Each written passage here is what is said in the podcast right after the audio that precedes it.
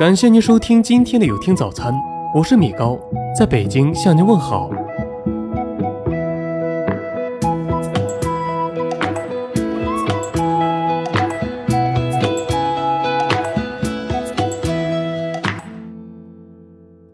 颜回爱学习，德性又好，是孔子的得意门生。一天，颜回去街上办事，见一家布店前围满了人，他上前一问，才知道。是买布的跟卖布的发生了纠纷，只听买布的大嚷大叫：“三八就是二十三，你为啥要我二十四个钱呢？”颜回走到买布的跟前，施以礼说：“这位大哥，三八是二十四，怎么会是二十三呢？是你算错了，不要吵了。”买布的仍不服气，指着颜回的鼻子说：“谁请你出来评理的？你算老几？”要评理，只有找孔夫子，错与不错，只有他说了算。走，咱们找他评理去。颜回说：“好，孔夫子若评你错了，怎么办？”买布的说：“评我错了，梳上我的头。那你错了呢？”颜回说：“评我错了，梳上我的冠。”二人打着赌，找到了孔子。孔子问明了情况，对颜回笑笑说。三八就是二十三呐，颜回你输了，把冠取下来给人家吧。颜回从来不跟老师斗嘴，听孔子评他错了，就老老实实摘下帽子交给了买布的。那人接过帽子，得意的走了。对孔子的评判，颜回表面上绝对服从，心里却想不通。他以为孔子已老糊涂，便不想再跟孔子学习了。第二天，颜回就借故说家中有事要请假回去。孔子明白颜回的心事，也不挑破，点头准了他的假。颜回临行前去跟孔子告别，孔子要他办完事立即返回，并嘱咐他两句话：“千年古树莫存身，杀人不明勿动手。”颜回应声记住了，便动身往家走。路上。突然风起云涌，雷鸣电闪，眼看要下大雨。颜回钻进路边一棵大树的空树干里，想避避雨。他猛然记起“千年古树莫存身”的话，心想：师徒一场，再听他一次话吧。从空树干刚离开，他刚离开不远，一个炸雷把那棵古树劈个粉碎。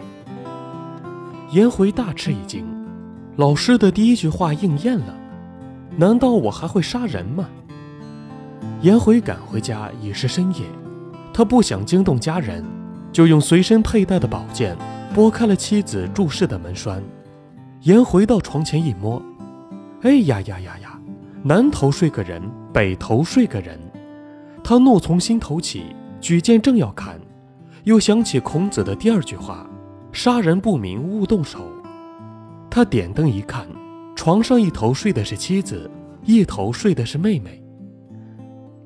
天明，颜回又返了回去，见了孔子，便跪下说：“老师，您那两句话救了我、我妻子和我妹妹三个人呐。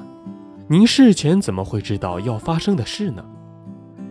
孔子把颜回扶起来说：“昨天天气燥热，估计会有雷雨，因而就提醒你：千年古树莫存身。”你又是带着气走的，身上还佩戴着宝剑，因而我告诫你：杀人不明，勿动手。颜回打工说：“老师料事如神，学生十分敬佩。”孔子又开导颜回说：“我知道你请假回家是假的，实则以为我老糊涂了，不愿再跟我学习。你想想，我说三八二十三是对的，你输了不过输个官。”我若说三八二十四是对的，他说了，那可是一条人命啊！你说官重要还是人命重要？颜回恍然大悟，扑通跪在孔子面前说：“老师重大义而轻小事小非，学生还以为老师因年高而欠清醒呢，学生惭愧万分。”从这以后，孔子无论去到哪里，颜回再没有离开过他。这个故事让我想起一句话：如果失去了你，赢了世界又如何？相同的，有时你争赢了你所谓的道，却可能失去更重要的。事总有轻重缓急之分，不要为了争一口气而后悔莫及。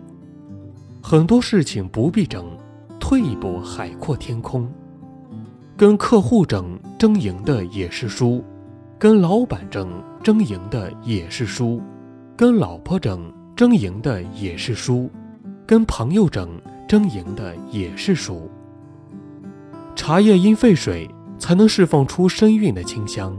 生命也只有遭遇一次次挫折，才能留下人生的幽香。懂得时时感恩的人是最幸福的。一个不懂得为亲人让步、为朋友让步、为爱人让步、为合作伙伴让步的人，是缺乏胸襟的人，是最无能和不可交的人。试问一个连自己人都斤斤计较的人，可交往吗？长不大的人最重要的标志。就是跟自己人、跟自己所爱的家人无谓的争长短、论输赢。那些看起来很爱面子的人，其实通常内心充满着不自信的胆怯。那些装成坚强、从不会懂得认错和让步的人，内心往往都充满着嫉妒、狭隘，很难让阳光照进他们的心灵。何谓成熟的人呢？对自己人、对家人、对爱人，很温柔。温柔的如同孩子，而对外、对困难、对面试，毫无惧意，顶天立地，不慌不忙，淡定从容。如果你动不动就跟亲人争执，寸土不让，哪怕口舌上的输赢都要争，可以敢保证，你在外面必定没有什么作为。一个懂得爱的人，宁可扮演输家，也不去打败自己的人，打败了他。你想得到什么呢？爱就要懂得让步。让步在情感中不是退却，也不是从权，而是一种尊重，一种人格，一种胸襟，一种涵养。让步的人是最可爱的人。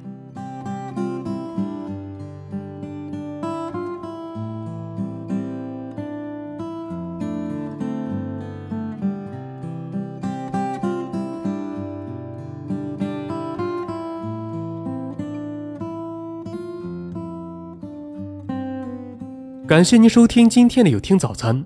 如果您觉得不错，请分享给您的朋友们吧。我是米高，我们明天再见。